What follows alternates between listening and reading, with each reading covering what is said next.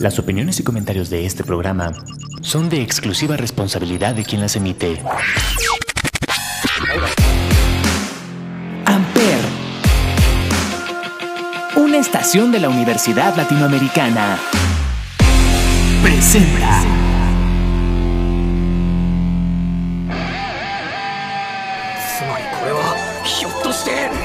Amper Radio presenta.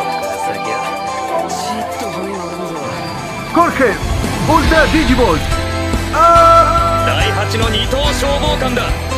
サスケクローンお前に足りなないかいな。Esto es Soy Otaku pero me baño. Lucius Artorius Castus オランペラディオ自分の頭で考えられないのか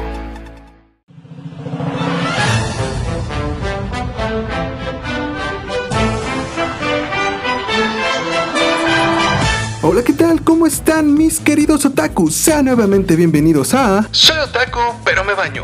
Yo soy Sasuke Kuran y el día de hoy tengo un invitado bastante especial. Él es uno de mis mejores amigos y el cual ya lo he mencionado una que otra ocasión y como lo ha dicho él cuando, bueno, me ha escuchado, que le encanta que le diga que es un poco más otaku que yo. Démosle una bienvenida a mi buen amigo Anthony Barker. Muy buenas tardes, bienvenidos. Eh, estoy muy feliz de que Sasuke me haya invitado el día de hoy y bueno, estoy eh, súper emocionado de, de participar el día de hoy en Soy Otaku, pero me baño. Eh, creo que he cumplido con los requisitos el día de hoy. Me he dado la ducha reglamentaria de cada mes y bueno, este... Ahora sí estamos listos para empezar el programa, espero que lo disfruten. Claro que sí, el día de hoy pues vamos a estar hablando como ya saben eh, de lo que es estos estrenos de primavera de 2023 ya que como les había dicho al principio de esta temporada cada que se estrene lo que son las temporadas de anime vamos a estar dando un pequeño top 10, top 9 dependiendo del espacio que tengamos y antes de comenzar ¿qué les parece si vamos con nuestra primera canción? ¿Quieres inaugurar lo que es este, ahora sí que pues episodio? Bueno, estoy... Bueno, entonces, ¿puedes escoger entonces la canción el día de hoy? Claro que sí. Eso suena genial. Mira, pues mira, la canción que me gustaría escoger para el día de hoy es sobre una es de dos artistas muy conocidas. Una es este ya muy reconocida en el fenómeno actual de Hololive. Eh, aquí estamos hablando de Mori Calliope, la cual ya tiene mucha popularidad actualmente en Japón y también en América. Ha lanzado muchos discos eh, con una fusión que viene siendo entre electrónico y jazz. Y bueno, en esta ocasión está haciendo una colaboración con Emily, la cual es una de las mejores cantantes de covers de la industria del anime en Estados Unidos. Realmente el trabajo de esta chica hace unos covers increíbles sobre todo sobre así que cualquier serie entre ellos este, tiene covers conocidos de Persona 5 tiene covers de, de este ¿cómo se llama? de Fairy Tail y bueno llamó la atención de Mori Calliope se juntaron en el último álbum de esta cantante y acaban de poner esta canción que se llama Dance Past Midnight la cual es una canción verdaderamente con toques electrónicos y cuyas voces son verdaderamente una, un deleite cuando las combinan juntas. Y la verdad es que los que no han escuchado la música de Mori se las recomiendo muy ampliamente. Y bueno ahorita que ya está tan de popularidad el Hololive pues es mi recomendación de esta semana Ok, pues entonces vamos con la primera canción y recuerda, estás escuchando Soy Otaku, pero me baño. Regresamos.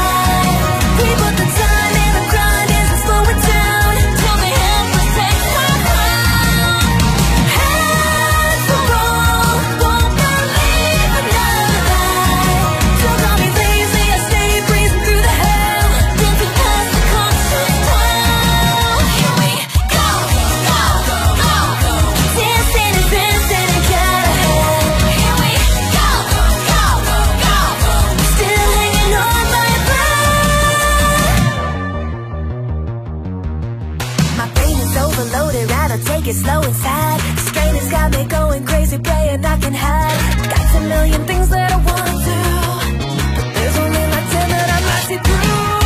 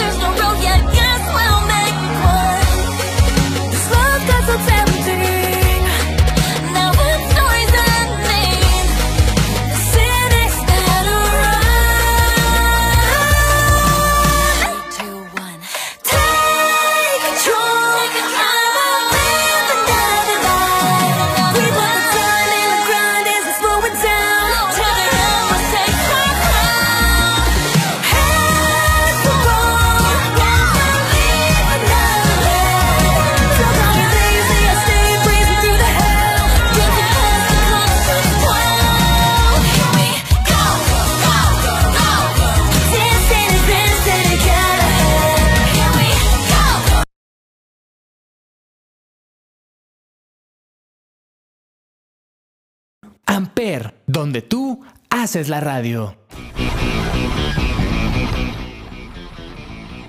Y bueno, ya para empezar, pues vamos a empezar con uno de los animes yo creo que más esperados de esta temporada, el cual es la tercera temporada de Kimetsu no Yaiba, o como también lo conocen en cristiano, Demon Slayer.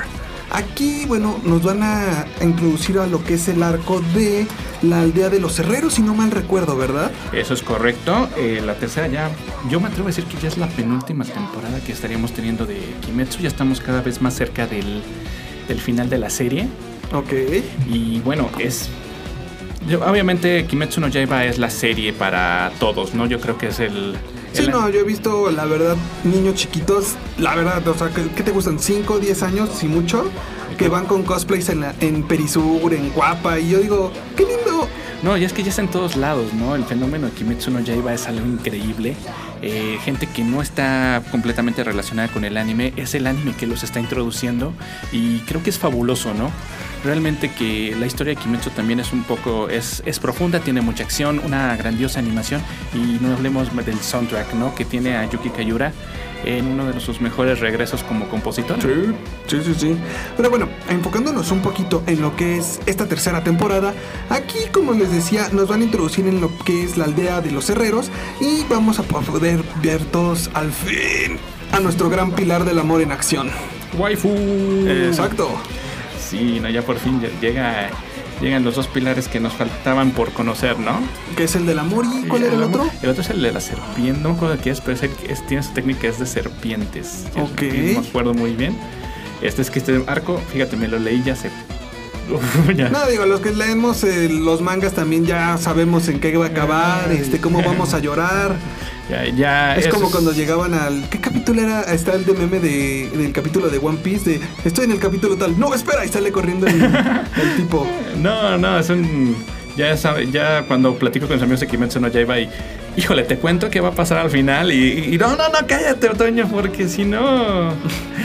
No, sí, pero te digo, ¿cuál, cuál es el- ¿de qué capítulo es ese meme? Porque dice, ah, ya llegó el capítulo tal. Espera, no lo veas hasta que llegue. Creo que es Ennis Lobby. Yo creo que es cuando llegan a Ennis Lobby porque es el momento así donde todo fan de One Piece llora. Ok. Entonces ahí, bueno, ¿el- ¿hacemos el spoiler o...? No, sí, adelante. El- donde queman el, el Mary. Ah, el barquito. El barco, ajá, cuando queman el primer barco de Luffy, entonces es uno de los momentos pues más, este, no solamente más emblemáticos, sino más conmovedores, ¿no? Ok. Entonces ya es- siento, de hecho, muchos fanáticos de One Piece creo que es donde opinan, ¿no? Que ahí se pone muy, muy, muy interesante. Entonces, bueno, ya Kimetsu ahí se va a estar transmitiendo en Crunchyroll. En Crunchyroll, creo que también Netflix, ¿no? Lo va a estar. Eh, yo creo que más tarde también... Bueno, ya cuando salga, me imagino, la temporada completa. Exactamente. También regresa este. Ahora en el intro también hay unas colaboraciones muy interesantes en la cuestión musical. Ya vemos que en el primero el Geruge de Lisa rompió. Y la rompió, ¿no? En, Sí, todo, sí, sí. en todo el aspecto, este premios. Creo que se hizo casi casi la novia de Japón después de esto. El no, me gusta más Riol. Real de esta Aimer. Mm, No, se me olvidó el. No, la, Ah. la que canta, por ejemplo, la de Andy 60. Ah, ya. Sí, no, no, a mí me gusta más A mí me gusta también muchísimo la canción de Aimer de la temporada pasada. Ok. Y ahora en la participación de esta temporada, un- también unos consentidos, en- no solamente de los openings de anime, sino también de los japoneses, Man with a Mission. Ahora tienen este opening que la verdad al principio como que no me cuadraba y me puse a escuchar la canción con calma y dije, wow, qué opening. Oye, antes de. eh, una, una serie que también escuché que iba a regresar es la de las espías, ¿no? Que ya ves que por que COVID empezaron como a, a pausar algunas series de, de invierno allá en Japón.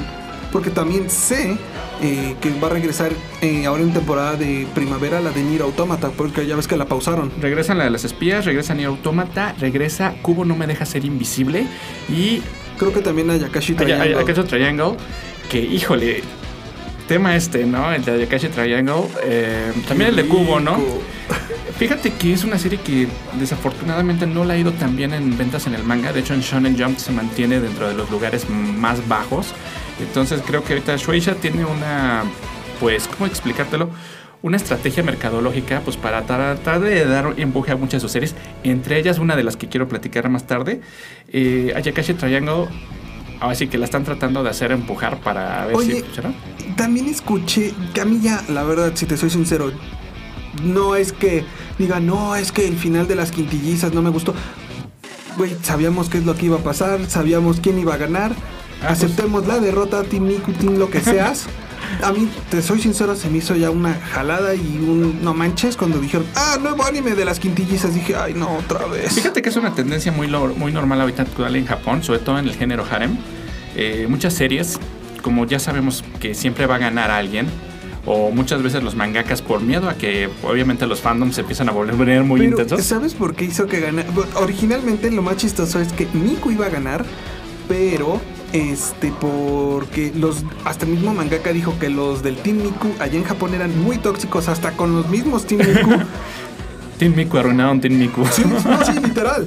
Y por eso dijo, "No sabes qué", porque sabía que Miku era la favorita. ah, to- de todos. Y este dijo, "No sabes qué, que gane Yotsuba."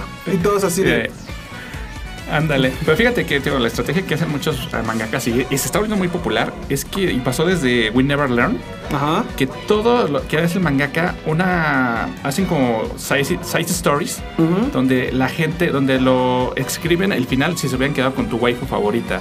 Entonces, por ejemplo, ahorita con Como el, el ¿cómo se llama? El que decían que era la competencia de las quintillizas. Por eso el de We Never Learn, We, We Never Learn, donde el del maestro, Ah, sí, que- sí, sí, sí. el del maestro que tenía sus alumnas, Ajá. gana oficialmente, la que gana oficialmente es la, la deportiva. Y entonces de ahí este, hicieron varias, este, seccio- varias este, finales donde ganaban cada una de No, y las aparte, demás. yo sé que el que digamos se volvió el más aceptado y oficial de todos fue el de, ah, me quedo con todo el harem. Ok. Ese, ese- ese es legal, ¿no? Entonces ya muchos mangas, y digo, ahorita en este caso las quintillizas, pues ya van a usar esta estrategia, usan esa estrategia de, bueno, te escribo el final como te hubiera gustado si se hubiera quedado Sí, con sí. tu waifu y pues nos arreglamos un problema enorme, ¿no? Y la verdad es que te, te la toxicidad, la guerra de waifus, que también luego muchas veces digo, es divertido al hacer la guerra de waifus. Ah, no, claro. Pero es muy deprimente a veces que la gente se lo tome tan en serio, ¿no? Cuando de- pasó con Bleach. tranquilo, viejo. No, con Bleach, ¿no? Imagínate toda la ah, gente. sí, yo sé que toda la gente cuando con lo de Bleach, perdón que te interrumpí, No te preocupes. este, que todo el mundo decía, no, es que Ichigo va, a terminar con esta... Rukia. Con Rukia. Y cuando, no, mi chavo, terminó con Orihime. ¿Qué? Sí, no, y dicen, "Ah, es que sería lo más obvio, ¿no? Y ya cuando empiezas a ver este las novelas, cómo lo describe Kubo, es divertido. Pero digo, la mucha gente como que siento que se se toma a veces demasiado en serio la guerra Sí, de se waifu. clava mucho. Digo, es tu waifu al final de cuentas, no Ahora sí que respeta a la waifu. ¿Cómo es? Vive, vive y deja respetar a tu waifu. No lo había escuchado ese. lo acabo de inventar. Ok. Ok. Bueno, en lo que son estos estrenos, entonces ya dimos algunos, digamos, en puestos de honor, que fueron Nier Automata, Ayakashi Triangle, eh, los que se estrenaron en invierno 2020, en 2022 de invierno, pero por razones de COVID tuvieron que pausarlos. Pero bueno, de los nuevos estrenos también sé que se viene el Doctor Piedritas. Regresó en forma de Minecraft. En una, en una gran referencia. Al igual que con Kimetsu no Yaiba, también el Doctor Piedritas ya se encuentra en la penúltima temporada. No sé, ya sabemos que los estudios a veces pueden terminar alargando un poquito más este, estos proyectos para que no se acaben. El manga terminó el año pasado. Y este arco es muy interesante. Yo siento que es donde alcanza su máximo potencial narrativo. Sí, pues Eh, es que ya, digamos, ve- vuelven a redescubrir el mundo. No, y solamente, y también se enfrentan contra un enemigo y realmente Senku arriesga algo muy interesante en esta temporada. Si va a acabar donde yo creo que va a terminar. Entonces, las lágrimas, no. te puedo hacer la- el spoiler, pero van a ser las lágrimas garantizadas. Ok. Van a ver ahí. Mira, mientras no me pase igual que el anime del, del Pochita.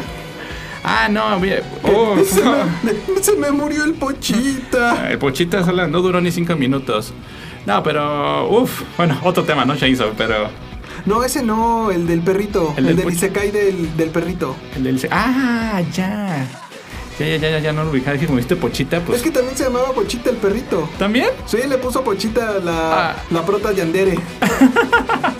Bueno, es que también es muy, muy, muy normal, ¿no? Decirles como poche a los perros en Japón. Entonces, sí, tengo que. Pero bueno, regresando al, al doctor Piedritas, pues prepárense, porque ella también va a ser una temporada muy entretenida. Digo, a todos aquellos que. Me gusta mucho su estilo de que te va enseñando ciencia en lo que ves anime.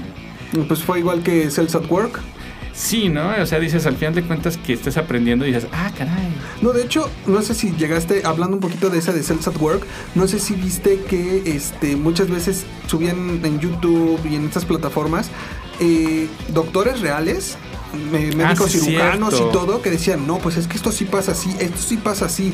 Y la forma, por ejemplo, en un cancerólogo, también cuando es el, eh, la parte del cáncer, dicen, es que sí, o sea, aquí te explican perfectamente con esta animación cómo el cáncer ataca las células del cuerpo, cómo lo afecta. Y dices, ¿por qué no aprendí así biología en mi escuela?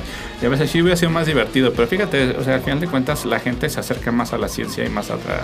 O el meme de, no puedes decirme nada del anime si no has visto el manga y el libro de anatomía. no, y aparte te- los spin-offs que tiene Cells and Work, o sea, tiene uno de un hombre ya grande, ya con todo y vicios, y creo que van a sacar otro, otro spin-off, creo que de un hombre que ya que tiene cáncer, que ya está a punto de morir.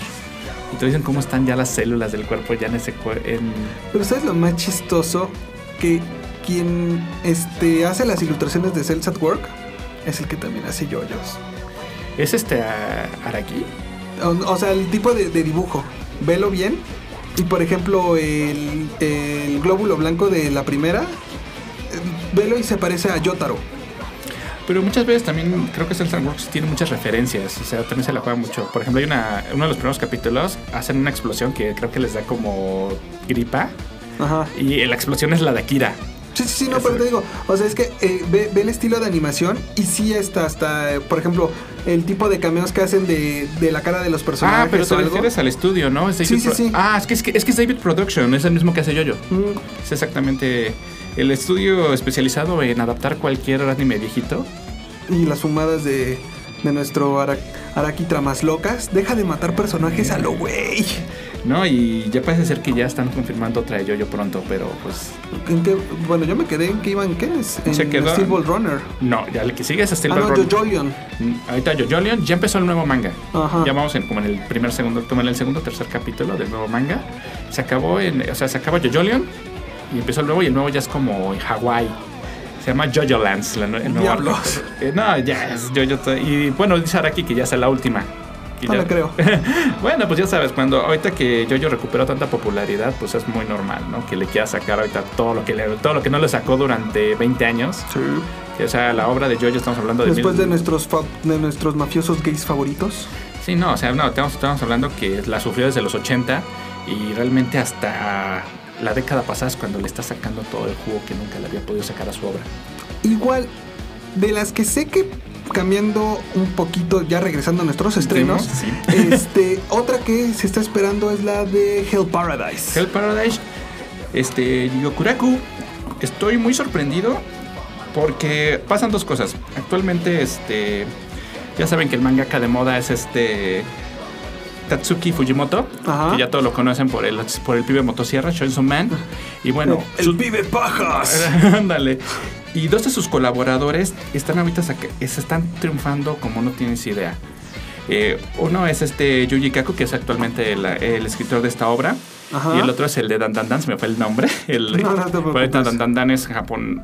Es un fenómeno que ni siquiera tiene anime y ahorita ya está vendiendo mucho merchandising. Entonces, a los. Ahora sí que sus discípulos de Fujimoto les está, les está yendo muy, muy bien. Esta serie eh, producida actualmente está producida por Estudio Mapa, que también viene a cobrar venganza. No, espera, de lo que Estudio Mapa son los que traen ahorita también Bleach, ¿no? Con. No. Es este, sorprendentemente, es este Pierrot. Sigue siendo. Ah, no, sí, Pierrot, perdón. No, ahorita que. es que, bueno, tanto Estudio Mapa y Estudio Pierrot, yo sé que ahorita este, han estado jugando muy bien contra, con lo que es la animación 3D, 2D. Han, han, han hecho animes muy buenos jugando con esos dos tipos de animaciones.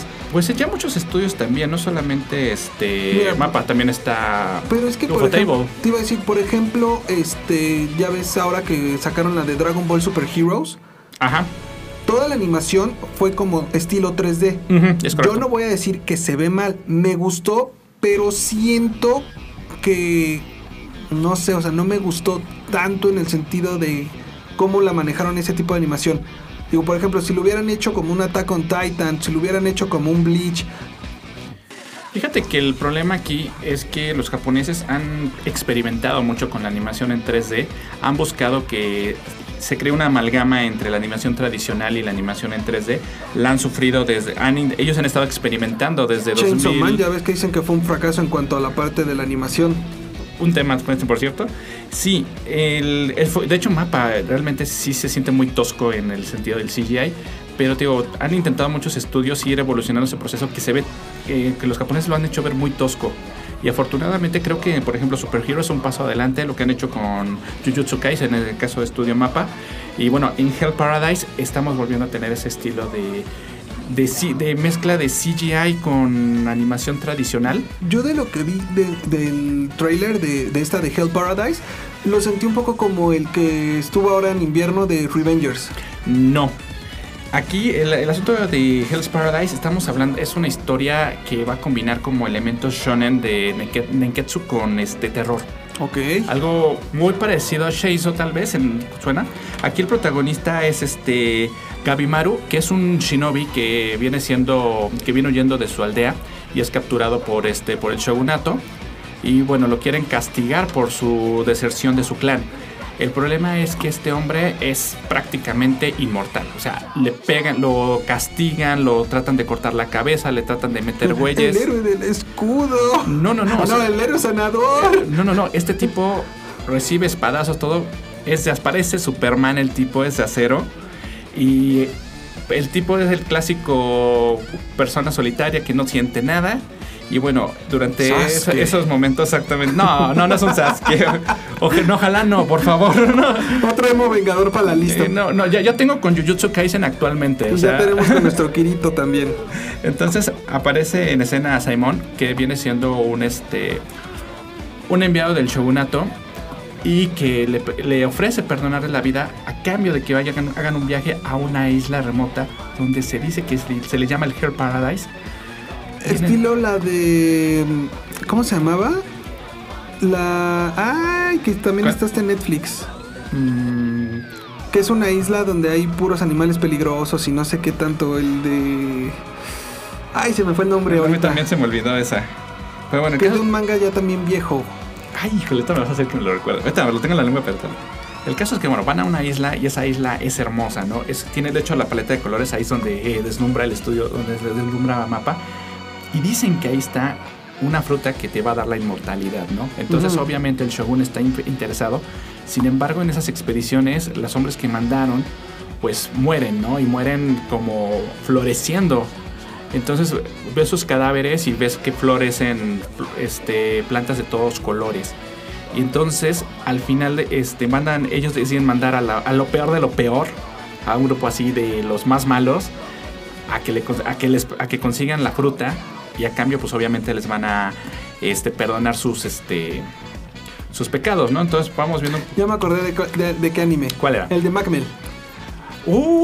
Uy, no inventes, sí está viejito ese. No, pero sí, no, yo sé que es viejo, eh, tanto el manga, el anime original y después ya ves que hace, que serán dos años, tres años, hicieron la, el remake de Macmel. Fíjate que no lo vi, pero sí me acuerdo de la, de la serie. Pero bueno, básicamente lo que está, va a pasar aquí es que los vas a meter a los más malos en la isla y pues van a la van a sufrir, ¿no? Pero pues estos tipos, eh, Gabimaru es un arma viviente y esta Semon es una espadachín increíble. Entonces el estilo de animación está garantizado, ¿no? Mapa, siento que ya no está cometiendo los mismos errores que cometieron con con Chainsaw Man. Creo que le metieron demasiado CGI. Aquí siento que la animación se siente más No es fluida. más fluida, ¿no? Entonces, eh, hoy acabo de ver los primeros dos episodios y promete bastante. También, por cierto, por si les llegara a interesar, el manga ya está publicado por Panini desde hace dos años y creo que ya está terminado. Ok. Por si llegaran a, por si la historia les empieza a gustar y quieren saber más. Nos vamos a adelantar un poquito, tantito nada más, al año que viene, porque ahorita que dijiste de mangas terminados de Panini, este, me acordé que hace poquito se hizo ya el anuncio que para el año que viene, en enero, si no mal recuerdo, 23 de enero, vamos a tener Shaman King Flowers. De hecho, sí, para Netflix ya la acaban de, de anunciar. Una de las sorpresas, ¿no? Porque siento que el Brotherhood, así vulgarmente llamado por la fanaticada de Shaman King, Pero quedó No. espectacular el... fíjate que no todos están tan contentos, sienten que como que no les convenció a todos. Es que lo, lo hicieron muy rápido. Trataron de. Por tratar de apegarse tanto a lo que era el manga, lo hicieron muy, muy rápido. O sea, se aceleraron mucho. Sí, no, por eso decimos que es un Brotherhood, ¿no? Ese es el. Adelantas lo, lo básico y nos vamos a la historia. Tristemente sí se sintió un poco rochado por mucha gente. No. O sea, hay gente que le gustó mucho, hay gente que no quedó tan. A mí, por ejemplo, me gustó por lo mismo de que yo sí leí el manga y yo sé que sí tal, alguna que otra cosita de algunos chistes no los pusieron, pero pues no le quita nada a la trama. Ah, Pero, por ejemplo, mucho, mucho sí, este, hasta me acuerdo que le, le estaban diciendo al autor del manga de vuelve a poner a las cinco lilies, porque era el, ese, esa parte de comedia bonita, esa carnita que nos hizo falta, por ejemplo, de relleno. Este, ¿qué más? pues también sufrió de la cancelación, ¿no? O sea, a Chocolop se le cambiaron, se le cambió la apariencia. Ah, sí. De que Chocolop se cuenta porque La nariz se de bola, la- muy la bola, estilo- los labios de negrito se la era considerado como eh, racialmente inaceptable. Sí, sí, sí. De hecho, te iba a decir, hablando de eso un poquito antes de regresar a, estos, a los estrenos, Ah. este, yo siento que la vi hace poquito, unos capítulos en, en español en Netflix. Para la actitud que tiene Chocolop en este anime, la voz tradicional sí sentí que era de... No, bro, no le queda. No, es que hay que entender que la versión japonesa original, como en español era este Guajolote Macías, eran actuaciones increíbles, ¿no? Entonces, digo, yo siento que la, la cancelación sí fue. Sí le afecta un poco a la obra. No, no del todo, pero pues desafortunadamente, este. Son tiempos, ¿no? Donde ya te tienes que, Sí, sí, sí. que ir adaptando a, a esos modelos. Pero pues viene Flowers, que es una gran sorpresa, que la verdad es una gran obra. Entonces, este, bendito sea, ¿no? Que regresa Shaman King. De hecho, muchas sorpresas de este, de este año también han anunciado muchas series que De no hecho, esperábamos que volvieran. Creo que es, es a finales de la temporada de primavera también van a estrenar la película de Black Clover. Mm, de hecho, sí y no está para programada para julio. en- Sí, sí, te- por eso exclusiva, en o sea, Netflix- exclusiva lo que Netflix. es este, la final de la temporada de primavera, entrándole un poquito a la de verano. Ya es verano, exactamente. Y va a ser a nivel mundial, que digo, se la ganaron a Crunchyroll, sorprendentemente. Así que me sorprende más tomando en cuenta que Netflix actualmente sí siento que está deslindándose y- un poco del anime. No, pero Netflix y Amazon Prime, ahorita es que ya pasó pandemia, ya casi nadie está viendo otra vez las plataformas de streaming. Y yo sé que Netflix y Amazon empezaron a agarrar animes viejitos, animes hacia lo bestia, por lo mismo de que vieron que, por ejemplo, Naruto, este, Monster Rancher o cosas así que estaban en sus plataformas empezaron a subir. Sí, no, de hecho eso es este, bastante loco. De hecho está una serie muy viejita que se llama Cat's Eye. Entonces, que, que es una serie de como de ladrones, estilo Lupin the Dirt. Y es así, las chicas muy sexys. Hablando de, antes de irnos a nuestra segunda canción, Sí. este, la segunda temporada del remake de Mew Power. Fíjate que como que ha pasado con más pena que gloria, ¿eh? O sea, Yo recuerdo la, la original, la original a es muy me querida. gustaba. La, la original es muy Pero querida. esta, la primera parte de esta, de este remake sí lo sentí un poquito forzado. Lo que dice, lo que estamos diciendo de la censura sí ya la sentí como que de. "Mm, Sí, no, es algo medio extraño. Yo no me sentí atraído, vi los diseños dije, yo sí me la salté hace unas temporadas. Y, pero también no le ha ido como que, wow, ¿no? O sea, como que la están terminando porque hay que ter- porque estaba programada, pa- estaba pactada para los episodios, para los 25 episodios creo que tiene. Sí, Entonces sí, no, sí, no, sí ha pasado como con más. pena que gloria. Con más pena No que como el remake que hicieron de Sailor Moon que todos quedamos de.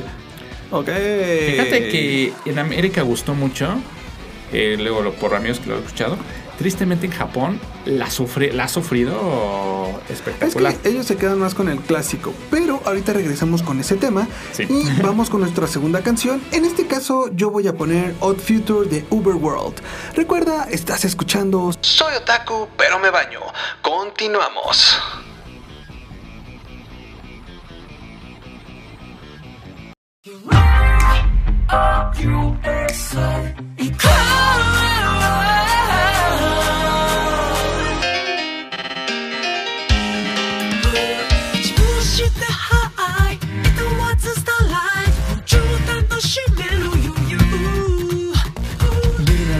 ワンステップ自ら戻るワンステップタスクすべきワンステップペース終わらな今日に勝ちなんてない。放送なってこれもただの遊び。妨げてく。おのずと遠ざける理由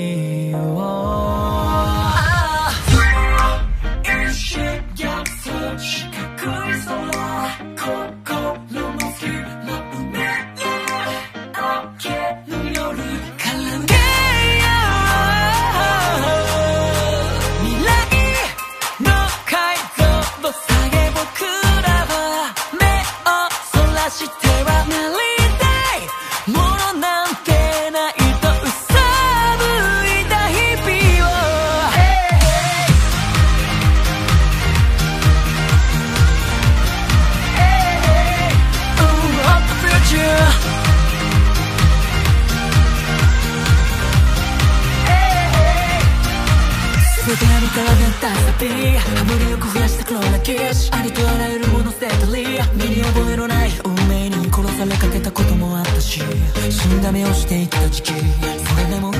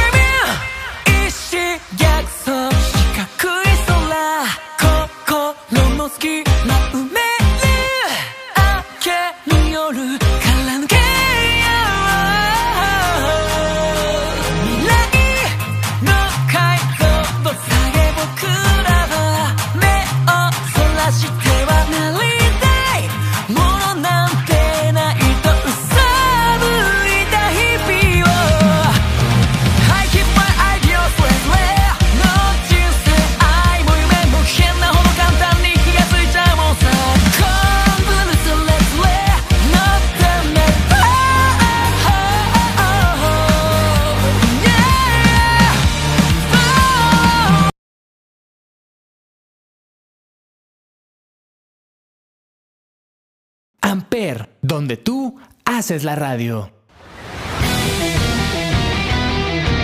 Y bueno, ya para nuestro segundo bloque, ya casi cerrando el changarro, vamos con otro de los estrenos que yo creo que ha sido de los más esperados. Y después de la primera temporada, que yo sigo diciéndolo, después del capítulo de cómo consigue su varita mágica nuestra protagonista cuando va con los dragones, yo lloré. La, la siguiente película fue des- la película que eh, curiosamente se estrenó antes de la primera temporada. Y Fue cuando empieza con el perro negro, que todo el mundo nos quedamos de, ¿y ese perro de dónde salió? Fíjate que son de estas series que no pensábamos que fueran a volver. De hecho, bueno, el- igual el manga no mal. tambores, el nombre es... El, el nombre en japonés es Mahotsukai no Yume, o mejor conocida como La La novia novia del del mago mago. ancestral. Es- Ese cabeza de, de- de hueso que a todo el mundo nos ha robado el corazón. Ah, no, es que es la onda este Elias Hainsworth. Y como decíamos, no, no pensábamos que fuera a regresar la serie. Y el año pasado nos acaban de decir, pues estamos de vuelta, ¿no? Sí, sí, sí. La primera temporada, la película fueron dirigidas por Studio Wit, ya conocidísimos por actualmente Spy Family, por Attack on Titan. Este, Creo que también sacaron la de mm, Body Daddies, ¿no? Exactamente. Entonces uno de los estudios ya creo que ya más consolidados de esta generación. Eh, esta nueva, ahora esta nueva temporada viene siendo dirigida por el estudio Kafka, que es estudio reciente, que no le, no le he revisado bien mucho sus trabajos, pero ahora sí que, que Nos- sorprende. Nos sorprendió, la verdad. Ahora O sí sea, aquí ya está. Ay, ¿cómo se llamaba la Chise. prota? Chise. Ya va a empezar a formarse más como maga, como. Ya van a la escuelita. Sí, sí, sí. La- en la escuela. Hogwarts Legacy. Ah, no, ese es otro tema, ¿verdad? Esa, es otra, otra franquicia, pero hay otra serie que te voy a platicar que ahorita es, una, es Howard's, ¿eh? ¿Cuál? Esta Ma- Marshall, No, no la fumo. ¿no la has sumado? Ahorita te platicamos un poquito, ya no para no desviarnos tanto del tema. Ok. Este, y bueno, para los que no la han visto, esta serie es, una serie pues muy este... Es de romance. Es, pues es como romance y también con magia. Es es una chica adolescente que es comprada por un mago. Sí. Es una chica que le ha ido muy mal en la vida. Hasta que conoce a Elías. Alayas que es un tipo todo, parece una criatura, ¿no? Que tiene una calavera en su cabeza, pero es un mago, este, De más de mil años. de mil años y que tratan de llevar su vida, ¿no? O sea, la trata con, la primera persona que la trata con respeto. Sí, porque sí me acuerdo en los primeros capítulos que lo veía con un poco de miedo y hasta lo trataba primero como su señor.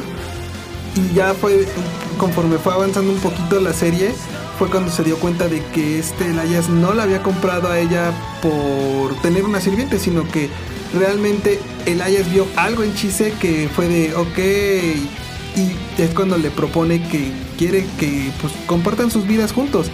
Y te repito, ese, ese capítulo, cuando van por su varita mágica, bueno, van a conocer a los dragones. Y el dragón le dice, quiero que tu varita mágica sea hecha a partir de las ramas del cerezo que yo voy a dar. Cuando le muestra de su último vuelo, porque ya ves que era un dragón que estaba muriendo, yo te lo juro, estaba llorando. No, es una serie muy, muy compleja, no solamente emocionalmente. Eso, esa te, te la tienes que llevar con calmita. Sí. Este, pero híjole, es una serie que dices, wow, ¿no? También tiene publicación en México actualmente. Creo que no ha acabado el manga. No, todavía no. Todavía no acaba el manga. Pero pues bueno, también un regreso que a nosotros nos, nos agarró con mucha felicidad. Todavía no, hasta el día de hoy, bueno, estamos hoy martes, ¿a qué estamos hoy? 11 de abril, todavía no se estrena propiamente. Pero pues este ya estamos esperándola con muchas ansias. Llegan Crunchyroll. Y bueno, para la O siguiente para serie- nuestros piratas anime FLB. Ah, no, el anime FLB o, o- o contemporáneos, ¿no? Es que tú y yo crecimos viéndolo ahí, por Dios. No, mira, fíjate que yo soy. No yo estoy iba a la friki a comprar mis DVDs. Yo usaba BCD, imagínate. Pero fíjate, yo creo, eh, como fan, que no está mal usar piratería. Pero si ya tienes los medios para apoyar al anime original, pues qué mejor, ¿no? Y vean lo que está pasando actualmente, ¿no? Con series como Kimetsu no Yaiba. Cuando ven que las series se apoyan, No, pues el evento de prensa que hubo en México en Oasis. eh, fue una locura, ¿no? Y se vienen cosas mejores, parece ser indica la mole actualmente acaba de anunciar que se viene un este una mole que donde la- el protagonista va a ser el manga anime, ¿no? Entonces, digo, a lo mejor me muestro muy optimista en este momento, pero podríamos tener algún invitado de peso, ¿no? Dentro de la industria del anime que pudiera que pudieran llegar a, hacer visitas, hacer esas conferencias que No, tantos pues es hemos que, querido. te digo, retomando un poquito lo que fue esto, la conferencia de prensa de Oasis de Kimetsu no Yaiba, se trajeron al Seiyu de Tanjiro. Eso es cierto. Y la comparación que ya ves que hicieron de, a ver, ¿cuál se escucha mejor, en, en japonés o en español? No, pues no puedes comparar, no puedes hacer eso, ¿no? Digo, se escuchan los dos bien, pero yo, en mi punto de vista personal, lo he dicho, me gusta un poquito más la interpretación en japonés porque, por ejemplo, cuando hacen su grito ya sea de batalla o su grito de lo que tú quieras, dolor o tristeza, yo sí siento ese sentimiento y en español con los actores de doblaje de hoy en día no lo siento tanto. Fíjate que depende mucho de los proyectos, no ha sido fácil, ¿no? O sea, el camino del doblaje mexicano también ha dado pasos muy agigantados, no en todos les sale, pero hay proyectos que me han dejado muy satisfecho. Por ejemplo, Chainsaw Man, siento que el trabajo fue muy bueno en el doblaje. Eh, El hay- Online fue horrible. híjoles, que sí son, digo que son como que algunas Lo cosas... único salvable, la voz del narrador. ¡Es pícoro! Y a que no te sabías, digo, hablando de visitas, que es Makoto Shinkai estuvo en México hace unas semanas. Ok. Sí, presentando Suzume. Desafortunadamente no hubo una función de prensa donde estuviera él presente, pero vino de visita, hizo algunas, este, eh, algunas colaboraciones. Fue muy discreta la visita del, director de Suzume, de la chica que saltó en el tiempo y de, obviamente, Your Name, ¿no? una de las películas más exitosas de, todos los tiempos en Japón. No, y también yo creo que mucha parte de Latinoamérica, porque eh, yo conozco chicos y chicas que no son tan afines al anime, que fueron a ver la película eh, con, ya sabes, con su pareja o con alguien que les gustaba, por lo mismo de que ves que se empezó a crear este como mito, vamos a llamarlo así, o este pequeño este jueguito de, ay, es que cuando ves Your Name con la persona que te gusta, con tu persona especial, va- es que van a estar juntos por siempre. Ok, voy a aplicar, voy a anotar esto en la libreta a ver si, si me, sale, Yes, si me ¿no? sale con, la, con el crush. Pero bueno, vamos a, cambiar- vamos a regresar al tema del... Ok, eh, otro de los estrenos que nos tomó por sorpresa la nueva de Konosubaru. Regresa con Osuba. Otra sorpresa porque también después de 2018 con la película de Megumin pensamos, pensamos que era el final. pensamos se había terminado ya eh, Konosuba. De hecho, el tema de Konosuba era un poquito más fuerte porque tanto como las dos temporadas les fue muy bien, la, la película no le fue nada padre en ventas. Y entonces, pues ya muchos habíamos dado por muerta la, a la franquicia de, de Konosuba, ¿no? Y bueno, ahora Studio Dive, que ha estado llevando el proyecto hasta el día de hoy, regresa con un spin-off, con uno de los tres spin-off que se han hecho para la franquicia, que se llama eh, Konosuba Seken que básicamente se puede decir una explosión en este nuevo y hermoso mundo, ¿no? Entonces, esta es una precuela que sucede poquito antes después del de- poquito antes del lanzam- de la serie original y tenemos de protagonista Megumin, la cual pues ya sabemos que es una Hachimaga ju- especialista en las explosiones. Y en esta temporada, pues bueno, vamos a ver sus aventuras escolares para en lo que se forma, en la que busca convertirse en una maga que se especialice en, la magia explosiva, ¿no? Y te donde profundizan un poquito más por qué la magia explosiva es tan singular y de hecho le dan una razón del por qué Megumin solamente puede utilizar ese poder. Ok. Entonces, Igual, por ejemplo, de los estrenos que vamos a tener para nuestros otakus puercosos, el de Yuri is my job. Vamos a tener... Es una historia Yuri más al, al archivo, pero promete estar no tan fuerte como un Citrus o como un Violet Evergarden. Por cierto, si tienen tendencias suicidas, no vean Violet Evergarden. no, no, no, este, es, es este para llorar un ratito, ¿no? O sea, Ay, sí, hacer un drama porque la que me gusta me rechazó y des- desmadro toda mi habitación, rompo mis almohadas y me corto y digo, no, no pasó nada. nada como ser algo tóxica, no se preocupe. Bueno, esa cama de pasto. No, A todos nos trae recuerdos esa cama de pasto. Sí, ¿no? Entonces, a ver, cuéntanos más de esa serie. Esta de Yuri is my job, realmente no. Bueno, esta de Yuri is my job, te digo, no la he estudiado mucho. Pero aquí nos van a poner que es como un tipo café en una academia. En la cual ya sabes, un poquito de mates y cosas así. Y entre las compañeras empieza a ver, pues, Yuri. cositas Yuri. Pero, ¿cómo? ¿Es un Yuri cómico o Yuri ya más romántico? Eh, pues entre comedia, un poquito. Algo así como. ¿Te recuerdas de Glen S? Sí, sí, sí, muy, sí, a, sí. muy a ese estilo, tal vez. Smile, sweet. Sisters, ¿viste? que- Era muy bueno. Sigo amando esa serie, ese opening. Y luego el, el- me acuerdo ahorita que dijiste del Blenes, de la parodia que le hicieron de YouTube. de el trapito. No, no, no. Trapito, trapito, trapito, trapito, trapito. Gran- Ahora digo, hay trabajo en doblaje muy bueno, ¿no? Y sobre todo cuando los aficionados están muy involucrados en eso. Sí, sí, sí.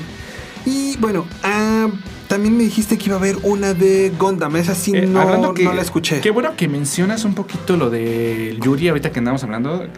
Porque, bueno, regresa una de las series más queridas de la temporada de 2022, de, otoño. Es eh, Mo- Mobile Suit Gundam eh, Witch of Mercury. Viene siendo eh, la última serie del universo expandido. Que, bueno, básicamente aquí ¿qué podemos decir, no? O sea, es una locura actualmente, no solamente en Japón.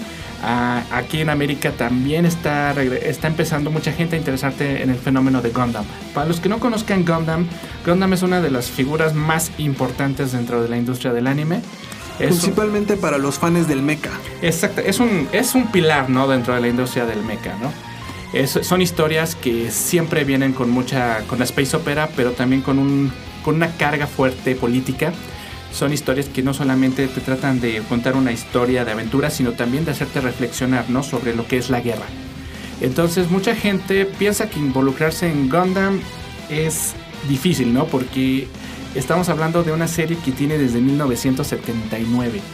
Entonces estamos hablando de... Pues ya ves que en algunos este, te ponían como si fuera, no sé, este... la Alemania pues nazi contra lo que fue Ah, claro, como referencias a la Segunda Guerra Sí, sí, Mundial. sí, te hacen referencias a, a diferentes tipos de guerra. De hecho, hay una también que, si no mal recuerdo, hacía como que sus pequeños guiños a lo que fue la guerra de Vietnam. Sí, de hecho, esa, eh, la que se parece a Vietnam es una de mis favoritas. Se llama The 8M Steam.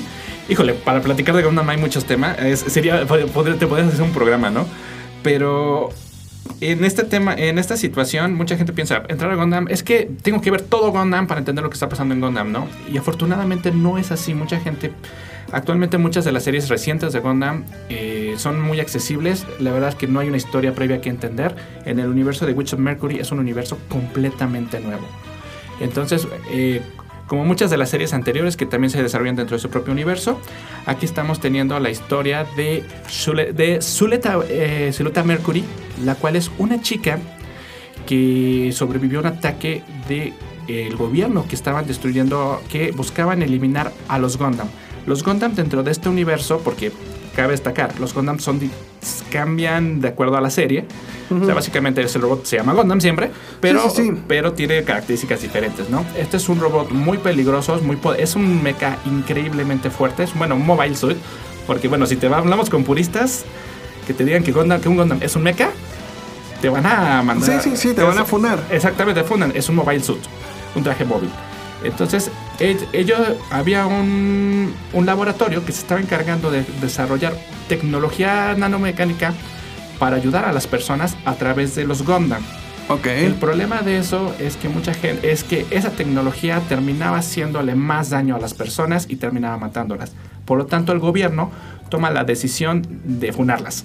Ok. Entonces van, hacen una masacre y Zuleta junto con su madre son las únicas sobrevivientes de ese incidente. Pasan los años y bueno, ella aparece en, la, en una nueva academia este, donde hay... Todo está dominado por clases, ¿no? Los más ricos son los que mandan. Ay, qué raro, como Es- siempre. Exactamente, ¿no? Y los más pobres, que son ahora sí los, ter- los terrícolas, pues son los que se quedan, ¿no? Los Spaceman son los que son los que... La ¿Cómo? clase Me- dominante. Me, acordé ahorita de una película. ¿Cómo se llamaba? De hecho, yo te puedo decir que esta serie tiene más referencia a un clásico del Yuri que se llama Utena. No, pero te digo, esa de, de que los ricos se van al espacio. Había una película, ¿cómo se llamaba? donde los ricos se van al espacio. Ajá, y que igual los, los pobres se quedan en la tierra y que uno de estos que es pobre tiene que. Creo que se llamaba. Ay, no me acuerdo. No, no me acuerdo cómo se llama, pero que, que tiene que ir a donde están los ricos para este conseguir la cura de una enfermedad que nada más se podía curar ahí. ¡Ay! Ya es como el la- Vengador del Futuro, ¿no? Es como el Ah, Vengador. más o menos, no me acuerdo. Bueno, básicamente. Cambiando un poquito ya un tema un, un poco más agradable en cuanto a los estrenos, se viene otra vez las, bueno, ya se viene la segunda temporada de nuestra pareja favorita de recién casados, Oh, sí, regresa este. Tokinawa. Tokinawa. Este, Flaming to the Moon. Sí. Otra serie que no que se tardó mucho en volver, pero tuvo mucho éxito. Esa sí, pues, sí la esperábamos. Desde 2020. Sí, sí, sí. 2020, fíjate, ya, ratito de esta serie. Eh, un gran rom-com. O sea, no es complejo, no es, es algo muy alivianado. Eh, La historia, por si no se la saben, está muy rápida. Es este, NASA es un chico muy inteligente que sufre un accidente y es rescatado por una chica misteriosa que logra encontrar unos años después, que se llama este su casa. Y lo primero que hace nuestro amigo es casarse con ella. Es buscar casarse con ella. La chica, pues dice, ¿y cómo me voy a casar contigo? Le digo, "Eh, pues porque quiero, ¿no? Y empiezan a tener. sí, sí. Y dicen, pues sobre la marcha se casan y empiezan a tener. Mm, Vamos a ver qué sucede. Está, está chistoso porque, eh, como en Latinoamérica, empiezan viviendo en casa de sus padres en, en el balneario y las, eh, las escenas de este género que a muchos nos gusta, que es el echidel, no es, no es lo que parece. Pero fíjate que no se siente tanto. No se siente tan echi, pero sí tiene, te digo, tiene una que otra escena echi. Cuando, por ejemplo, piensan que están haciendo el fruti delicioso, los papás que se quedan de, no hagas ruido, déjalos. Y en vez de, señora, se están peleando nada más, no manche. No, no, no, o sea, eso es, es una pareja muy tierna porque pues apenas este, tienen contacto físico, ¿no? O sea, apenas el, el darse la mano ya es mucho, es ese amor súper acaramelado lindo, ¿no? Pues de hecho, está basado en lo que es eh, las relaciones reales en Japón. Porque aquí, por ejemplo, eh, lo que es, no sé, las primeras citas o algo, es este más como digamos la prueba de si sí es algo serio o no, el, beso pues, en la boca o cosas así. Y allá es casi como hasta por la cuarta, quinta cita en la que se atreven a tomarse de la mano. No, fíjate que está canijo, ¿no? O sea, bueno, es que son diferentes culturas. Sí, sí, Como de sí. Por sí dicen que las que latinos somos muy, este, somos muy, somos muy apasionados. ¿no? De hecho, sí, de- de- este, tengo una profesora que cuando estuve estudiando japonés, que lo quiero retomar, este, que estuvo viviendo allá, nos decía eso, que muchos allá en Japón o en Asia en general dicen eso del- de los latinos, o en especialmente también de los mexicanos, que son muy candentes, muy picantes, así decían. Sí, no, es que para nosotros dar un beso en la mejilla no significa nada, ¿no? Para el japonés. eh, Es como el... "Ah". Entrar al espacio personal Sí, sí, sí. es, es una cosa muy diferente. De hecho, hay unos buenos pod, hay muy buenos videos, podcast de, de las tradiciones, de cómo los japoneses tienen sus comportamientos.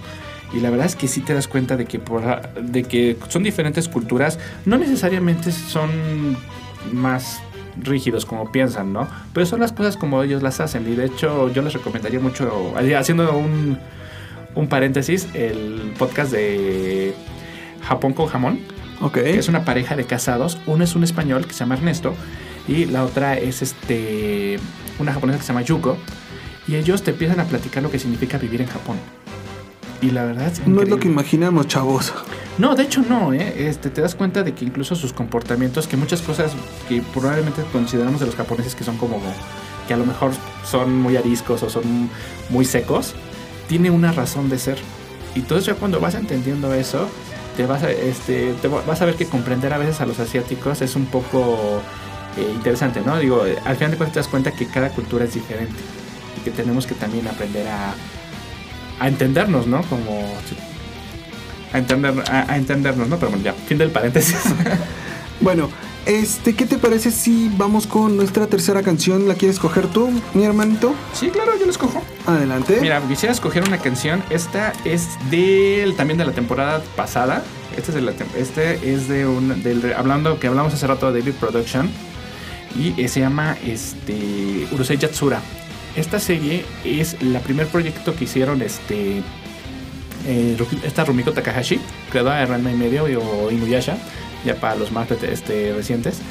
Y esta es su primera comedia. Es en Japón tan querida que, bueno, ahora David Production la, la trabajó y volvió a hacer un remake que es un remake que no es rusheado, sino que más o menos es como un best of de los mejores capítulos de la serie. Ok. Y entonces, este, bueno, básicamente es el clásico perdedor que se enamora de, que cuya alien se enamora de él, eh, para no... ah, Rokudenashi. pues imagínate, es, la papá- es el papá de ese, ¿no? Y entonces, para el opening de esta serie, se tomó a la banda electrónica de Maison Des, junto con una artista que se llama Minami, y crearon el tema Aiue, que verdaderamente la canción es adictiva, a más no poder, desde el inicio. Y bueno, esta canción pegó con tubo el año pasado. Y no solo eso, el opening es incluso tema de análisis psicológicos actualmente. Porque- Mira, si quieres análisis psicológico, vámonos a Recero. no, no, no, es que esta te Ah, habla- no, ¿verdad? Ya ves que te hablamos de las relaciones tóxicas. Esta Ah. serie, pues obviamente, el opening básicamente hace, hace metáforas hacia lo que son las relaciones tóxicas. Entonces, yo Dead le- Alive. más o menos, tío, yo recomiendo que, la- que vean el intro. eh, se llama Ayue y esta son Maison Dest haciendo ahí colaboración con Minami. Y espero que les guste. Recuerda, estás escuchando Soy Otaku, pero me baño. Continuamos.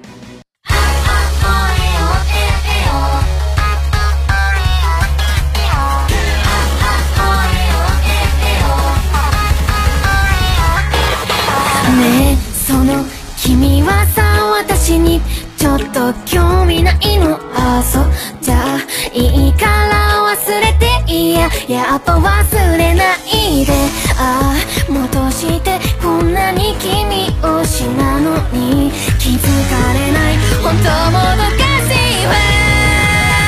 えそんな聞いてないって知らないって。私全部全部を分かってたいの。ダメだよって。そんなこと言われても意味わないじゃん。不可解緒異常上昇どこがいいのなんてよく聞かれるけどさわからないでいいよ。愛で溢れて溢れて溢れて止まらないだけ？あートラマイトゼロあきない常連アイドル殺するりねああもう君は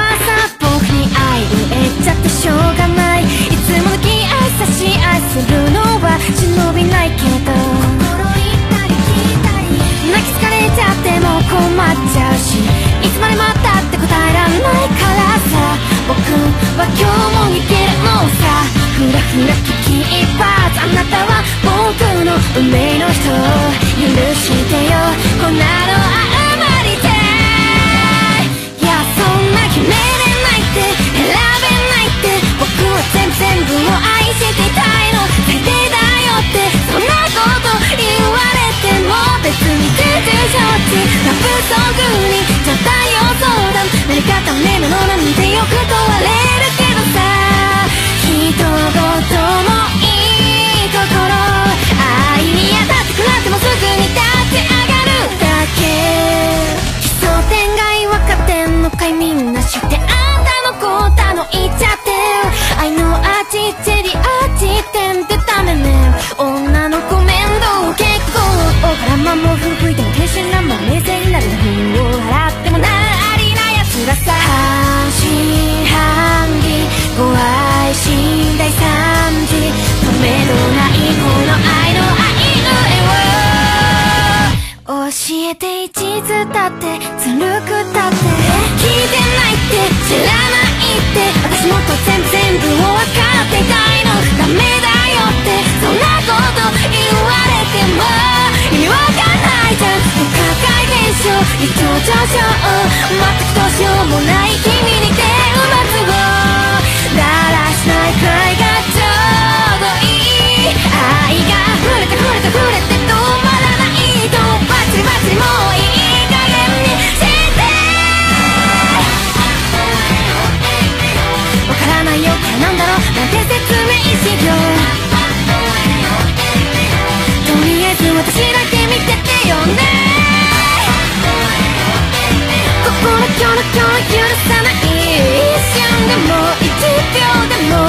Amper, donde tú haces la radio. Y bueno, ya para empezar a cerrar ahora sí el changarro, pues vamos con algunas películas que son los estrenos que nos vamos a estar esperando y una que otra serie que nos faltó ahí por el tintero. Primero vamos a mencionar lo que es nuestro estreno de este mes, el cual estuvimos esperando por mucho tiempo.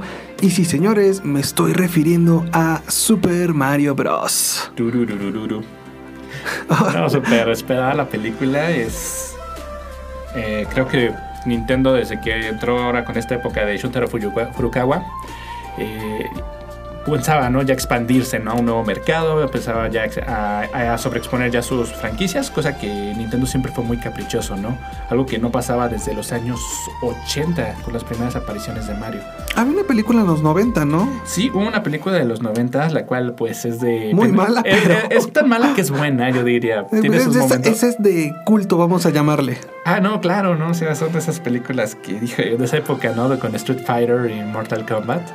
Que el, que el Bowser de ayer era una cosa horrible. No, lo- los dinosaurios de Jurassic Park, güey, ahí en el desmadre. Sí, sí, Eh, sí. en una pe- en un- dicen muchos, ¿no? Que se parecía más al Vengador del Futuro que, que a este, que a Mario Bros, ¿no?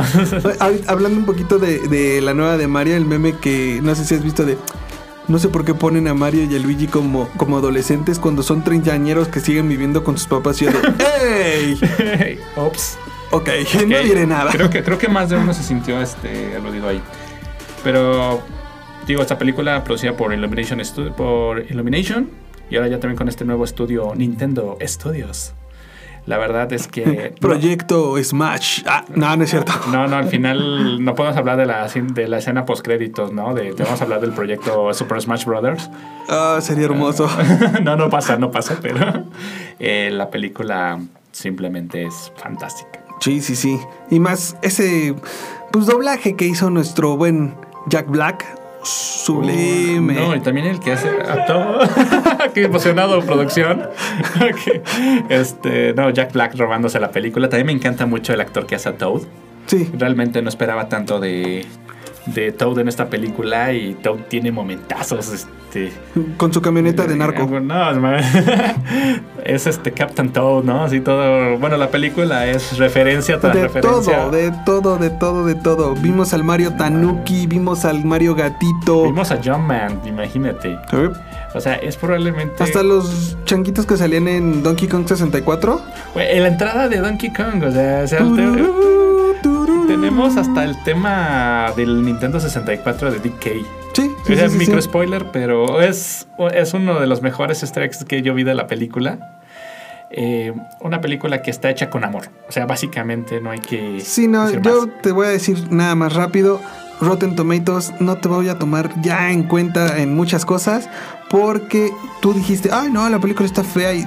Brother, no espero nada de esa película, solamente quiero ver mi infancia reflejada, quiero ver todas esas benditos cameos que pudimos ver de todas las referencias de todo, de todo, todo el universo de Mario, Mario Kart, Super Mario Bros, Donkey Kong.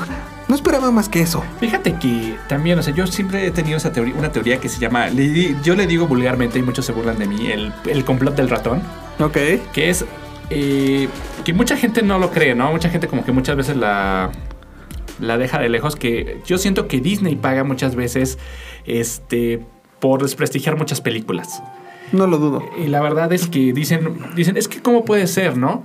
Tú dices, güey, Disney tiene una capacidad ahorita de, de hacer muchas películas, pero ¿tú, tú, qué? ¿tú qué piensas que ellos no vayan a sabotear a la competencia? Y yo siento que lo han hecho con películas de superhéroes que el tiempo les ha dado su lugar, ¿no?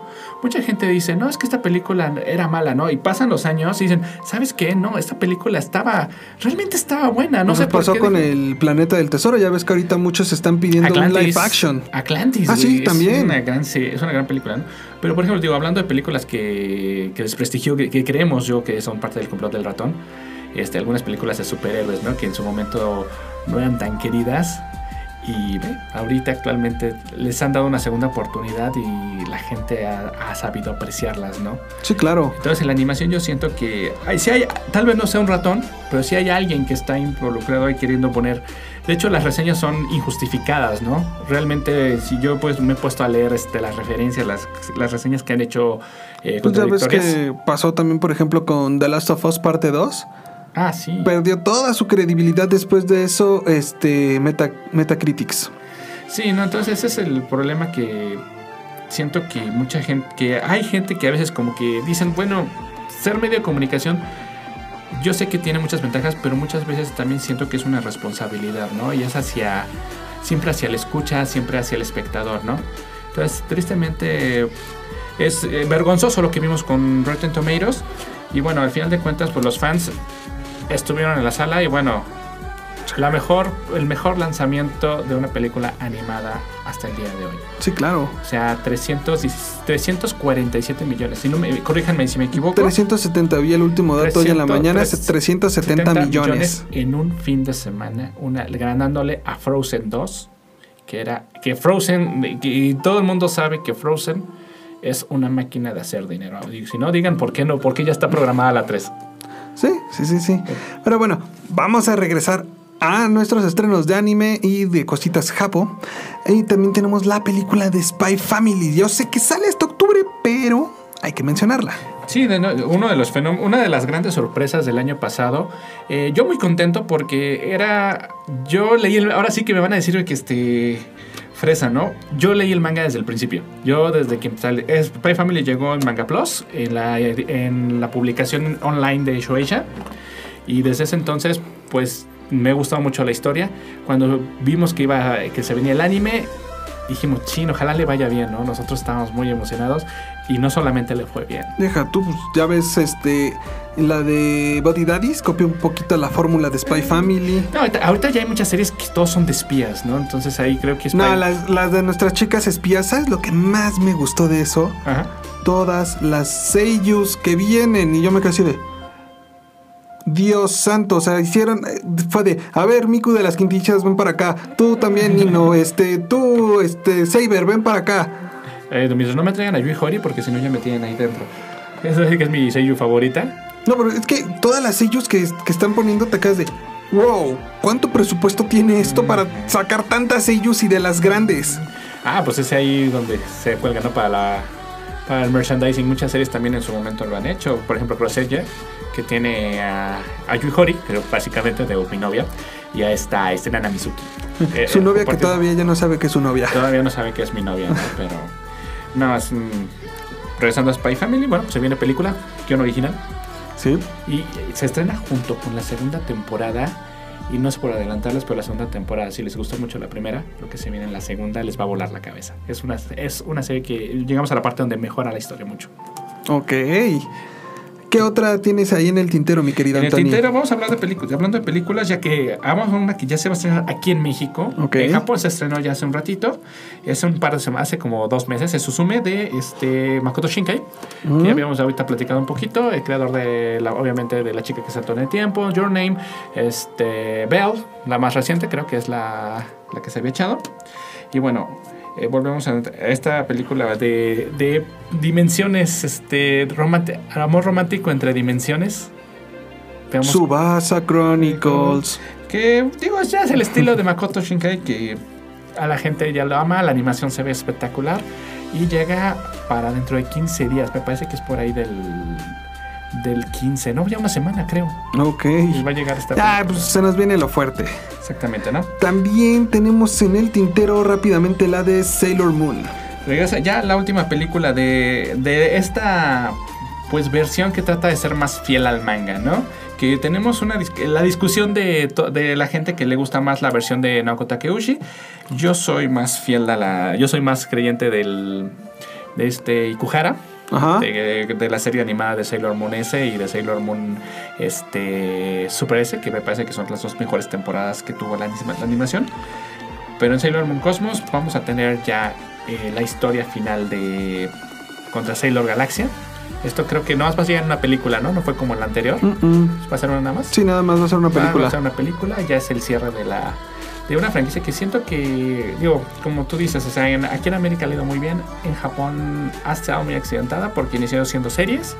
Tuvimos dos temporadas que fueron... Es que también, por ejemplo, de lo que sé que no les gustó mucho en Japón y se me hace un poquito raro por los gustos que tienen allá, el nuevo diseño de los uniformes de las Sailor Scouts, que sí fueron un poquito de... ah, Fíjate que también se quejaron mucho del CGI de las primeras dos temporadas.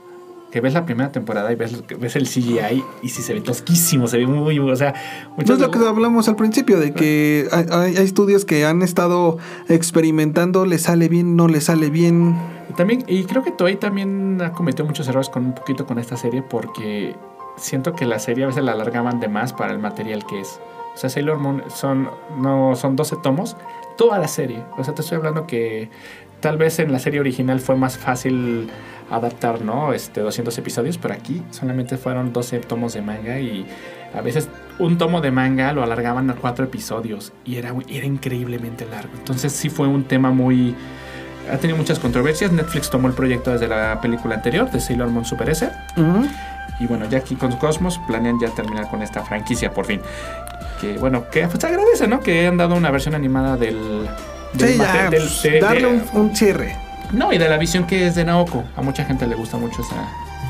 Antes de empezar ya, bueno, a cerrar, vamos por nuestras últimas dos. No son películas como tal, pero no sé si supiste que por el 40 aniversario, si no mal recuerdo, 30 aniversario de Zoids, van a hacer un relanzamiento de la primera temporada de Zoids. Regresa Zoids. Fíjate que todo un tema también Zoids, igual que Gundam, tiene su historia.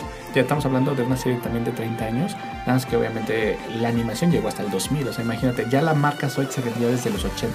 Sí, sí, sí. Entonces era, es increíble. Y Yo no soy muy fan del mecha, pero Zoids, créeme que me enamoró. La última de Soul Wilds no me gustó tanto porque, o sea, ya no era como tal el super mecha enorme, este, con cabina y todo, sino que era más como una montura y dije, paso. No, pues es, así que las franquicias se tratan de adaptar para vender juguetes, ¿no? Por- como el Yu-Gi-Oh! con Yu-Gi-Oh! Rush, lo de los Rush Duel.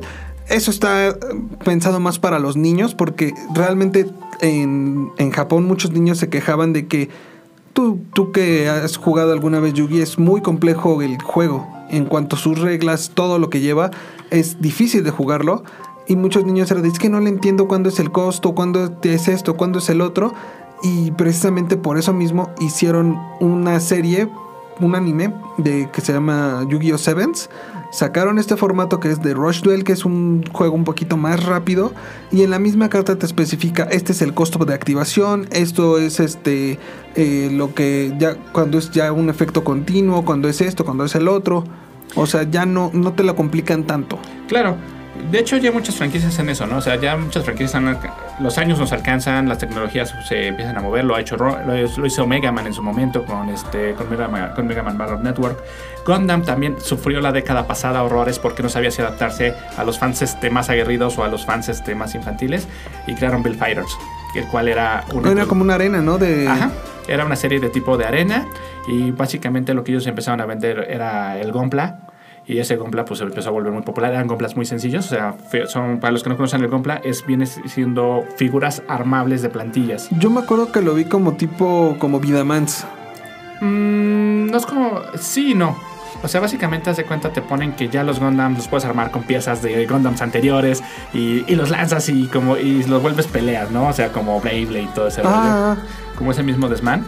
También digo, lo hicieron en su momento Capcom con Mega Man Battle Network. Entonces la idea de estas, obviamente que como las franquicias empiezan a envejecer, pues tratan de renovarlas para que obviamente el público que más te compra, que viene siendo en este caso los niños, a veces. Pero, los- bueno, acuérdate que los adultos como tú y yo. Ah, no, de hecho, pues bueno, lo que está pasando con Witch of Mercury, la gente, de, el- lo que está generando la popularidad de Bruja de Mercurio es que la gente está interesada en Compla y ahorita ya están surgiendo canales que te empiezan a explicar cómo meterse al mundo del Compla, ¿no?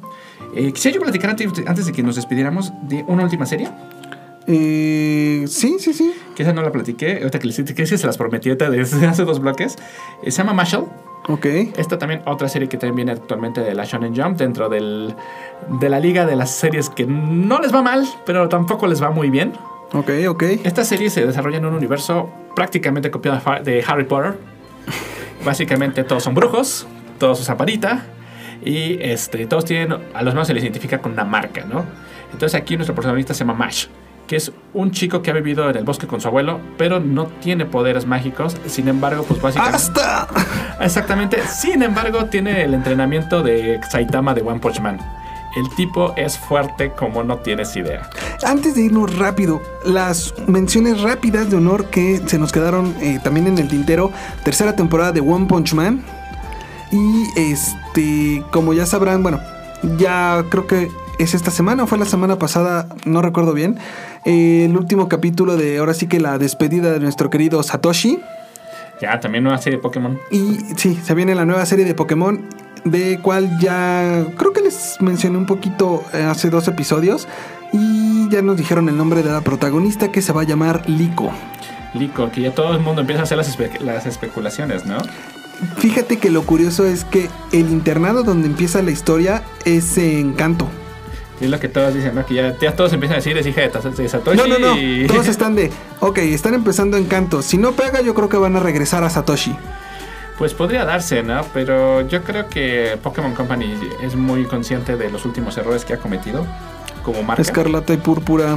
Escarlata, púrpura, este... yo, yo desde Espada y Escudo estoy muy molesto, pero hay que reconocer que la marca vende. Y, Sí, sí, y sí. vende horror. Y va a seguir vendiendo. Y va a seguir vendiendo, ¿no? Entonces, este, a lo mejor como decimos, ¿no? Ya es una marca que ya no es para nosotros, sino para los niños. Depende. Podría ser. Este, pero bueno, con este nuevo personaje lo que intentan, pues yo creo que ya es también capturar a una nueva generación. Sí, aparte de que quieren romper esa formulita de los shonen de que siempre el prota más fuerte, o en este caso Satoshi, tiene que ser masculino, ahora va a ser un personaje femenino quien va a llevar la batuta. Eso me parece muy padre porque siento que cualquiera puede ser, ¿no? Este entrenador Pokémon. Creo que yo siempre escojo personaje femenino en los juegos. Yo creo que la mayoría, yo también lo hago. La mayoría, el, el de waifu, ¿no? A mí mis amigos me critican luego por eso. Pero al final de cuentas, eh, nos vemos con esta generación que Escarlata y Púrpura ha tenido, pues, controversias. Es que Eh, mira, la bronca de Escarlata y Púrpura fue de, ok, sí, está bien, puedes tener lo de la inclusión de género, puedes tener esto, lo que tú quieras, está muy padre eso, la verdad sí. Pero eh, fue de ¿por qué me limitas la personalización de mi personaje a nada más uniformes escolares? Entiendo que el tema que quisiste poner es que son dos academias, bla, bla, bla, bla, bla, pero no me quites esa opción de que si yo quiero ponerle falda a mi personaje, que si quiero ponerle pantalón, que si quiero ponerle esto, el otro, la- ta, ta, ta, ta, ta, a nada más de, ah, no, nada más puedes tener el saco de la escuela, la camisa de la escuela y el pantalón de la escuela. Fíjate, fíjate que Mm. también eso tiene que ver mucho con que Pokémon Company está muy exigido, ¿no? A sacar juegos cada año. Que eso, a mí en lo particular, yo siento que ya es una de las este, cosas que ya debería de, de parar, ¿no? Creo que ya es hora de que la franquicia empiece a tener, pues no solamente un, un, un- un lavado de cara en el aspecto de los personajes. Digo, me encanta mucho esta nueva, perso- esta nueva protagonista femenina, pero también yo siento que la calidad de los monstruos se siente, ya no es como antes, ya, no, ya los monstruos ya no son tan carismáticos. Un delfín que se convierte en superhéroe. Sí, O exactamente. el. ¿Cómo se llama? Ah, Tan de Mouse, que son literal como si un niño chiquito hubiera dibujado unos ratoncitos. El edificio que de Lanza Arena, de, de hace dos generaciones, ¿no? O sea, Fue de. No, fue de espada y escudo. Escudo, de espada y El escudo. Dragón acero que, Que su parece- mega forma, bueno, su Gigamax era un edificio literal. fue- er- era un edificio. Yo, creo- yo siento que necesitan descansar los de The Pokémon Company. eh, necesitan empezar a entender por qué, qué hace carismático a Pokémon, ¿no? O sea, fuera de que el dinero sigue llegando. Yo creo que ese ahorita es el mejor momento para que la, la fórmula comience a cambiar. Y creo que el cambio de personaje es parte de ello, ¿no? De que, Sí, sí, sí. De que, de que buscan entender de que, bueno, estamos en la cima, pero pues sí hay que empezar a, a cambiar. Pues bueno, mi querido Anthony, espero que hayas disfrutado el día de hoy. Yo la verdad me la pasé muy bien contigo y espero que en alguna futura ocasión puedas regresar. ¿Qué te parece para los estrenos de verano? ¿Qué te parece? Pues me encantaría. Es una temporada, este... No es tan activa como esta. No, no, no. Primavera e invierno sabemos Prima- que son las más prim- activas. Primavera y otoño son las más pesadas. No, siempre. también invierno. Invierno, más. Bueno, es que fíjate que invierno desde hace como dos años, porque antes no era tan. No, yo sé que primavera y otoño eran las más fuertes, pero como dices, desde hace como unos dos, tres añitos, la temporada de invierno también luego te suelta cosas que dices, wow. Bueno, eso sí es cierto, pero eh, bueno, de verano, al menos de inicio, vamos a a practicar de Bleach. Sí, sí, sí. Regresa Bleach en una de las mejores. Espera, no vamos a adelantarnos, no nos vamos a adelantar. No, Pero- digo, no puedo hacer spoiler, pero un placer estar con ustedes el día de hoy. Eh, gracias por la invitación, ahora sí. Sí, claro, cuando quieras, mi hermano. Sabes que eres bienvenido aquí. Este, esperemos volver a estar pronto y este pues también a todos a toda la producción ¿no? que nos hizo la invitación el día de hoy a, a participar y esperamos que, que disfruten mucho esta temporada como la estamos disfrutando nosotros. Pues bueno, mis queridos otakus, como saben, esto fue Soy otaku, pero me baño. Yo soy Sasuke Kuran. Y nos vemos en una próxima ocasión. No sin antes cerrar con mi canción que va a ser Talk That Talks de Twice. Nos vemos la próxima semana.